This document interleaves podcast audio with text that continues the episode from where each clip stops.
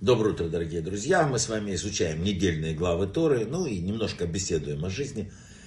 Итак, недельная глава Мишпатим, понедельник. Весь иудаизм на одной ноге можно уместить как раз в главу Мишпатим, а не в какую другую. Э, так было и на скрижалях. На одной стороне э, заповеди между людьми и Богом, а на другой между одним человеком и другим. Другие народы не понимают, что соблюдение прав ближнего, законов по отношению к ближнему, это тоже заповедь Бога. Что совершение добра тоже служение Богу. Тора освещает материальную жизнь, и э, вот э, половина моя, половина Бога, да, как бы, э, это по законам праздника такое говорят. Ты обязательно в жизни что-то делаешь для себя, для людей, обязательно что-то для Бога, и все это одна и та же работа.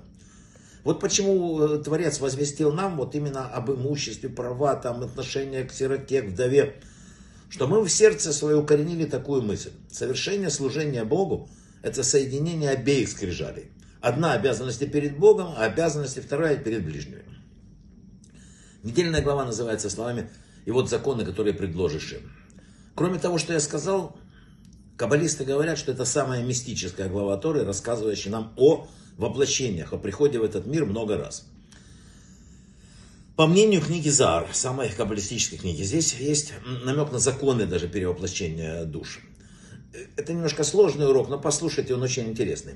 Книга Зар трактует первый стих главы Мишпатим. И вот законы, она говорит, что речь идет о законах, относящихся к душам, которые были приговорены к тому или иному наказанию, и теперь возвращаются в этот мир.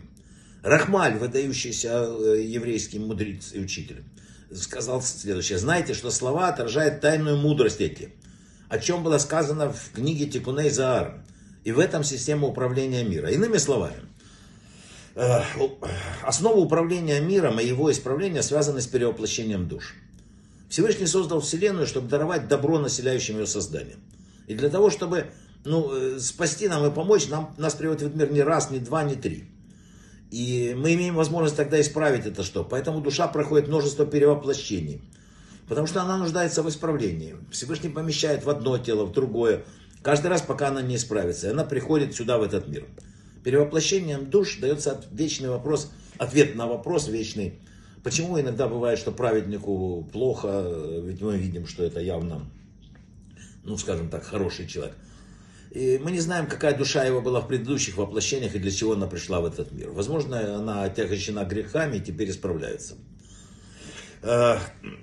Э, книга Азар еще открывает тайны перевоплощения душ в этой, в этой главе. Э, именно в том, что, как говорит Раби Маше Ифраим, если человек нанес кому-то ущерб, и не возместил его, то душа людей вернется в этот мир, и они снова встретятся, только на этот раз поменяются ролями, и все равно придется расплачиваться. Еще раз перевожу. Не только когда совершают какое-то преступление, там убийство или что-то другое, но даже материальные вещи, которые не разрешены в этом мире, они обязательно вернутся. Если вы кого-то обманули на какую-то сумму, он обязательно в следующем мире кто в том или ином виде э, заберет это у вас. Я вам дам сейчас одно, проследите за потрясающей мыслью. Первое убийство совершил в мире Каин. Он убил своего родного брата Авеля сказано, восстал Кавель на, а, э, Каин на Авеля и убил его. Частичка души Эвеля описывает Кабала.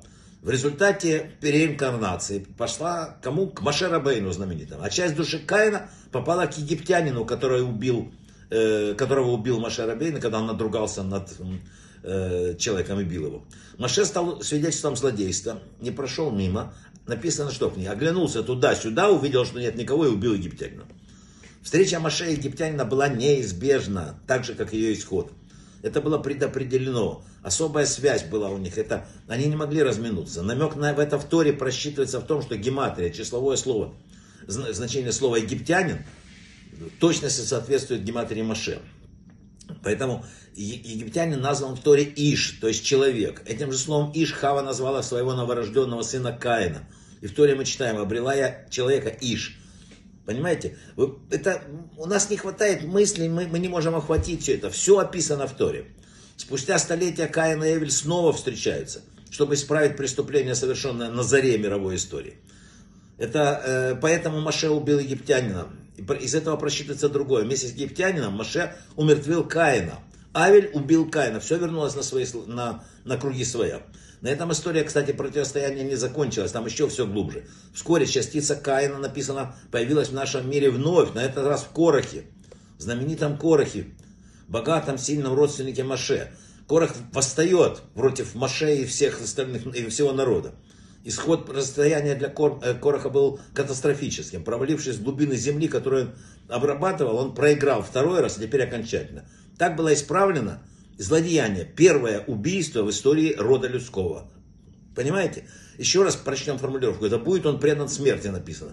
В оригинале удвоенное слово, мод юмат, и даже удвоенное слово, означает две формы, обозначающие смерть.